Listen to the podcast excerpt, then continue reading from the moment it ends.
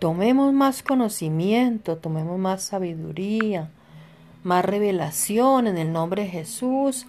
Busquemos fervientemente la unción del Espíritu Santo, no aquella que nos lleve a niveles sobrenaturales enalteciendo nuestro nombre, sino aquella que enaltece el nombre que es por sobre todo nombre que se nombra. Esa es la unción que vale, la que sí es impartida por el Espíritu y no por nombre alguno. Así es, amado.